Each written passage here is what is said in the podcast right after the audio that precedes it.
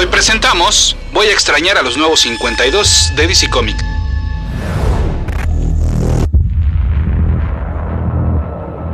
Dicen que uno nunca sabe lo que tiene hasta que lo ve perdido. Rebirth es la nueva etapa de la casa de Superman, Batman, la Mujer Maravilla y compañía. La etapa que deja atrás a la conocida como los nuevos 52. Y que para muchos ha sido la peor de la editorial. ¿Pero realmente lo fue? Vamos a ver. Escuchas. Escuchas un podcast de Dixo. Escuchas a Capitán Pada y sus monitos. Capitán Pada y sus monitos. Cómics y fantasía con Héctor Padilla. Por Dixo. Dixo. La productora de podcast más importante en habla hispana. Mi correo electrónico es el mail de pada.dixo.com. Esto es todo seguidito, el mail de pada.dixo.com. Y mi Twitter es arroba ese auto para que ustedes sigan a ese auto.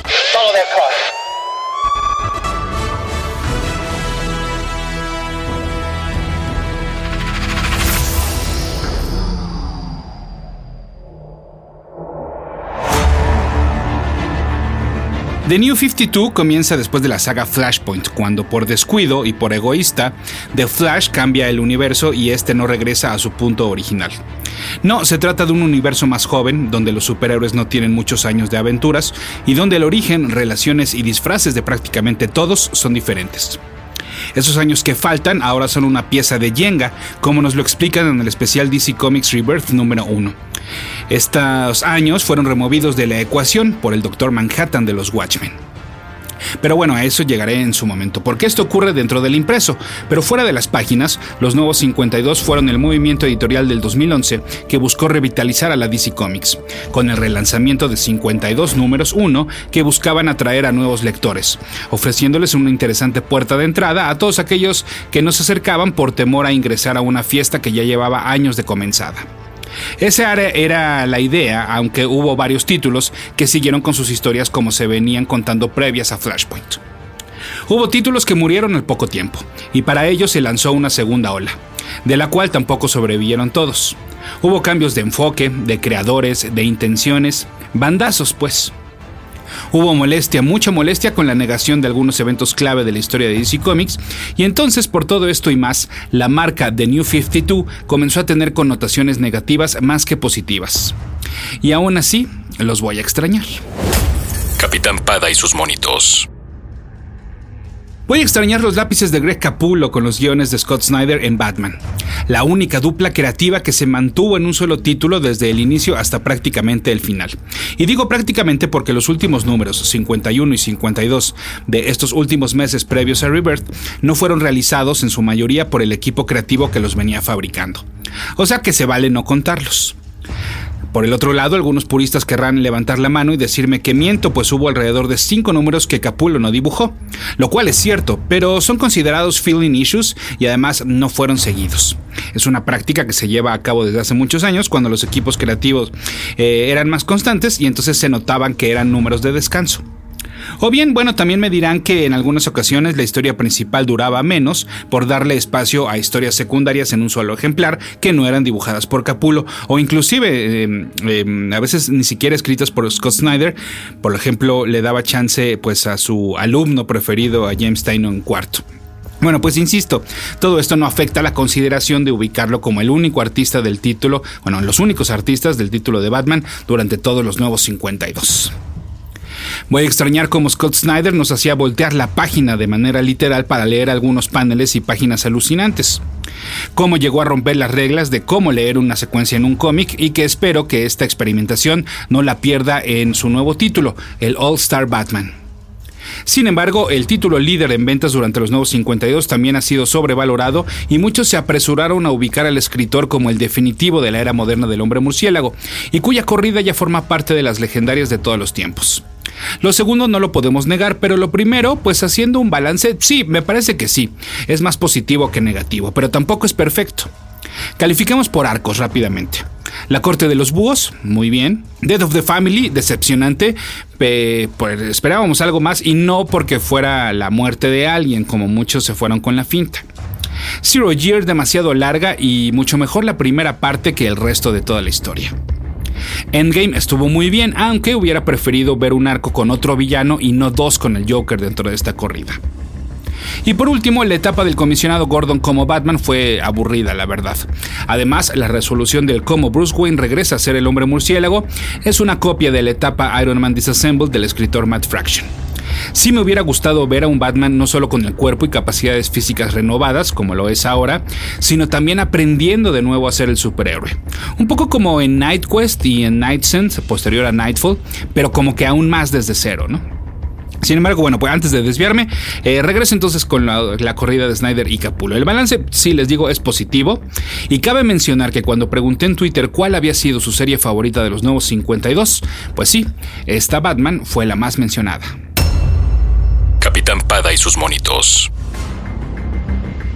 Voy a extrañar a Green Arrow. Bueno, eh, un Green Arrow, porque el inicio no fue nada prometedor.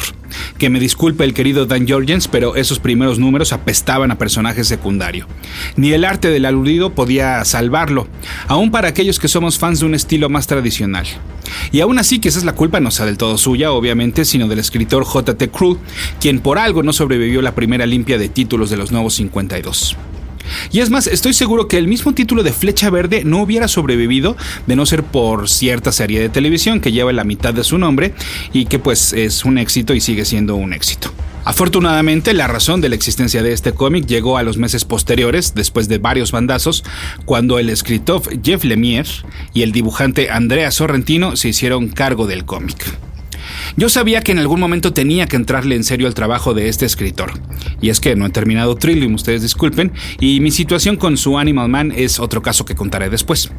Yo sabía que su corrida con Green Arrow había sido muy bien recibida, por lo que entonces me hice del tomo que recopila del 17 al 24, hablando de los números, y sí, pues las críticas no se equivocaban.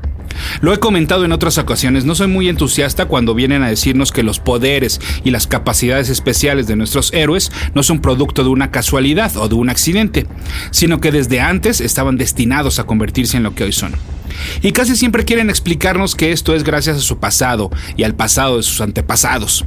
No soy fan de que el Ultimate Peter Parker sea el Ultimate Spider-Man por estar tan cercano a los experimentos de su padre. Sin embargo, Lemire me demostró que si la cuentan bien, pues entonces me la voy a pasar bien. El artista se encarga de mm, redefinir no solo el papel del superhéroe del arco y la flecha, sino de abrir su mundo a clanes que tienen la misma intención y que sí que en efecto él ya estaba predispuesto a convertirse en un Green Arrow. Y pues a mí esa onda de los símbolos, los grupos y los colores me pone muy de buenas, la verdad. Una vez que terminé con este, el tomo 4 de la serie y los primeros de los mencionados autores, pues no solo busqué el siguiente, sino que en un acto de fe hasta el siguiente, es decir, eh, compré el número 6, los cuales aún no termino, pero sé que no me van a decepcionar. Muchas flores para Lemire, pero el complemento perfecto lo tiene en el dibujante antes mencionado, Sorrentino. Y por qué no también hacerle una mención al colorista Marcelo Mayolo, pues entre los dos hacen un arte que cuenta con efectos especiales cinematográficos. Si no me creen, deben de ver su arte y ya entenderán por qué digo esto. Capitán Pada y sus monitos. Voy a extrañar a la Justice League de los nuevos 52. Fue un título constante y me sorprende que no tuviera mayor difusión durante todos estos años. Era aún el último rincón en el cual podíamos leer guiones de Jeff Jones después de su despedida de Green Lantern. Y por si fuera poco, aliado con dibujantes de calidad comprobada que tiene la editorial, y que no nos hicieron extrañar a Jim Lee cuando este salió del título. De hecho, a la distancia, podemos decir que esos primeros números en los cuales se nos cuenta el origen de la Liga de la Justicia en esta realidad podrían inclusive ser hasta de los más flojos. Y eso que estuvieron bien no quiere decir que estuvieran mal. Pero bueno, en comparación por, por ejemplo, el último gran arco de la serie, la Dark Side War, pues bueno, por supuesto que me, me gustó mucho más esta última. Y es que sí, voy a extrañar justamente esta última etapa en la cual nos prometieron un grupo que contaba entre sus filas al ex Luthor y al Capitán Frío, el enemigo de The Flash. En el caso del primero sí lo cumplieron, con un Luthor enamorado de haber salvado al mundo durante la saga Forever Evil y cuyo ego lo llevó a buscar su membresía.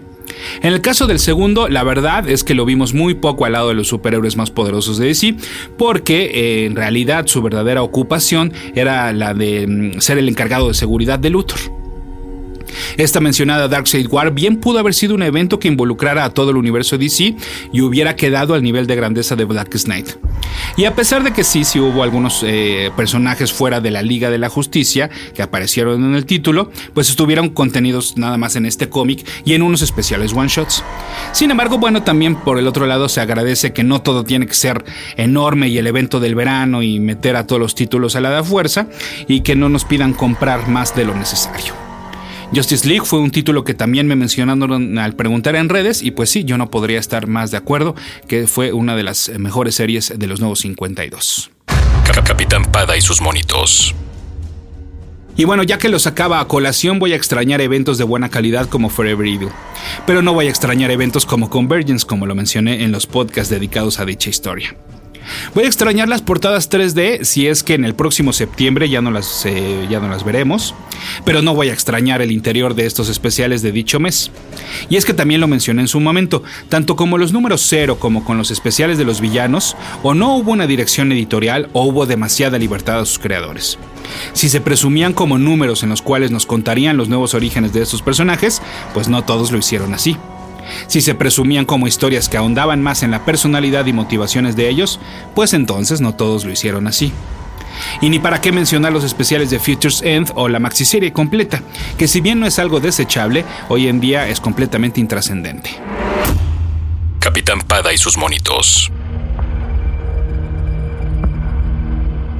Claro, voy a extrañar el Green Lantern de Geoff Jones, que eh, como ya lo decía, bueno, pues fueron pocos los títulos e historias que permanecieron prácticamente intactos después de Flashpoint y continuaron contando la historia y las tramas planteadas por el escritor. El caso de Green Lantern fue eh, bastante claro, ¿no? Eh, termina su etapa ya dentro de los nuevos 52, justamente con un número especial, el cual voy a extrañar, pues donde se hace un homenaje al libro de texto de cómo escalar a un personaje al siguiente nivel y volverlo relevante. Para todos aquellos que lo seguimos desde el inicio fue una agradable revisión a lo que pareciera pues mentira que comenzó hace ya bastantes años la corrida de Jones aquí en Green Lantern. Algunos no lo van a extrañar porque dicen que ya se estaba copiando a sí mismo con un mismo conflicto que simplemente cambiaba de color a los villanos. Es posible, no lo voy a desmentir, pero nada comparado con lo que siguió después, que precisamente por querer seguir con esta línea, ahora sí ya se sentía pues eh, historias sobadas y desgastadas. Y bueno, por supuesto no voy a extrañar el último look de Hal Jordan previo a Rebirth, con esos harapos de la etapa, uy, soy más renegado que nunca y entonces ahora me he visto como por diosero y ya ni necesito un anillo porque soy la hostia. Afortunadamente en la Dark Side War todavía lo pudimos ver pues como el Hal Jordan que todos queremos y eso se agradece. Y así como voy a extrañar a una parte de Green Lantern y a otra no, lo mismo me pasa con The Flash. Y me refiero, pues sí, también a los primeros números de, los nuevos 52, aquellos realizados por la magnífica dupla de Francis Manapool y Brian Bucelato. Y es que si antes ya platicaba sobre los atrevimientos de Snyder y Capullo, estos no se quedan para nada atrás, valga la expresión hablando sobre el corredor escarlata, pues también son otros que rompen las reglas gráficas y acomodan los paneles al servicio de la historia.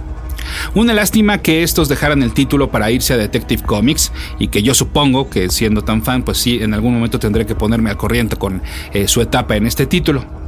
Sin embargo, me llama la atención que nadie me lo mencionara, así como nadie me mencionó pues a The Flash. Y es que quizás tengan más fresco el recuerdo de la siguiente etapa, con la cual también debo ponerme al corriente, pero nada más porque compré bastantes y no los he leído. Pero créanme que no me llama mucho la atención el arte saturado de los que siguieron y de todos estos em, personajes que no me gusta para nada su diseño. Y bueno, encabezados obviamente porque no voy a extrañar nada, nada, nada, el traje nuevo 52 de The Flash, que parece que se lo pimpearon en Pericuapa en los 90 y al ritmo de Limp Bizkit. Yo espero que en la etapa Rebirth pues sean más mesurados con las líneas amarillas del traje de The Flash. Algunas otras series que me mencionaron fueron Dial H, la, la, cual sí le entré, pero la verdad es que siempre me quedé esperando la versión clásica, así eh, que bueno, pues obviamente era mucho más inocente que la versión de los nuevos 52, que bueno, y además mucho más oscura de por sí. Y bueno, pues es que aquellas historias eh, cortitas de Dial H, de los clásicos de DC, me encantaban.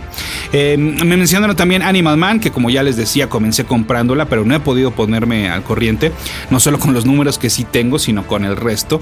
Y yo creo que cuando esto ocurra con Animal Man, pues también voy a tener que revisar Swamp Thing, la cual también me fue mencionada en varias ocasiones.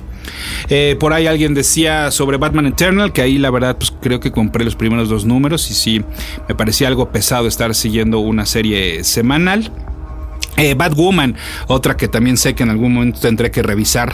Eh, la primera, sobre todo, que te terminara en polémica entre el editorial y los creadores, cosas que esperemos a partir de ahora. Eso sí, no extrañemos nunca ya de DC Comics. Grayson también eh, mencionada, que a final de cuentas pues es la que le da em, la prueba final al escritor Tom King de encargarse ahora de Batman en sustitución de Scott Snyder. Y que aunque ya salió, eh, bueno, al momento de grabar esto, ya salió el especial Batman Rebirth, eh, ya escrito por Tom King junto con Scott Snyder, como pasando la batuta completamente. No me voló la cabeza ese primer número, habría que revisar qué más nos tiene preparado. Y sí, bueno, por supuesto darle una leída a esos cómics de Grayson, quien además ahora, bueno, deja su etapa de eh, espía y diagonal detective y diagonal, este, ya no uso traje superhéroe y ahora regresa como Nightwing y además con el traje eh, con los motivos azules y no rojos como los vimos en un inicio en los nuevos 52, que por cierto, eh, esos primeros números de Nightwing no me desagradaban para nada, pero tampoco eran como una compra y una lectura obligada mes a mes. Y por último, bueno, quizás la que más me extrañó que saliera con una mención fue Red Lanterns. También eh, tuve los primeros números que no me molestaron, al igual que por ejemplo que Nightwing, pero tampoco me invitaban mucho a seguir con ellos. Sin embargo, ya eh, avanzada la, serie, pues sí, el, ver a Supergirl con un anillo rojo y a Guy Gardner no solo con el carmesí, sino también con el verde al mismo tiempo, pues no son conceptos eh, poco atractivos para mí. Entonces también yo creo que podría en algún momento revisar y el por qué salió mencionada Red Lanterns como de lo mejor de los nuevos 52. Sin embargo, bueno, esos no, no, son todas las menciones, ni son todas las cosas que voy a extrañar de los nuevos 52, ni son todas las cosas que no voy a extrañar de los últimos años de la DC Comics. Pero para eso, pues ya lo saben, tendrán que esperar el siguiente podcast de Capitán Pada y sus monitos aquí en Dixo.com.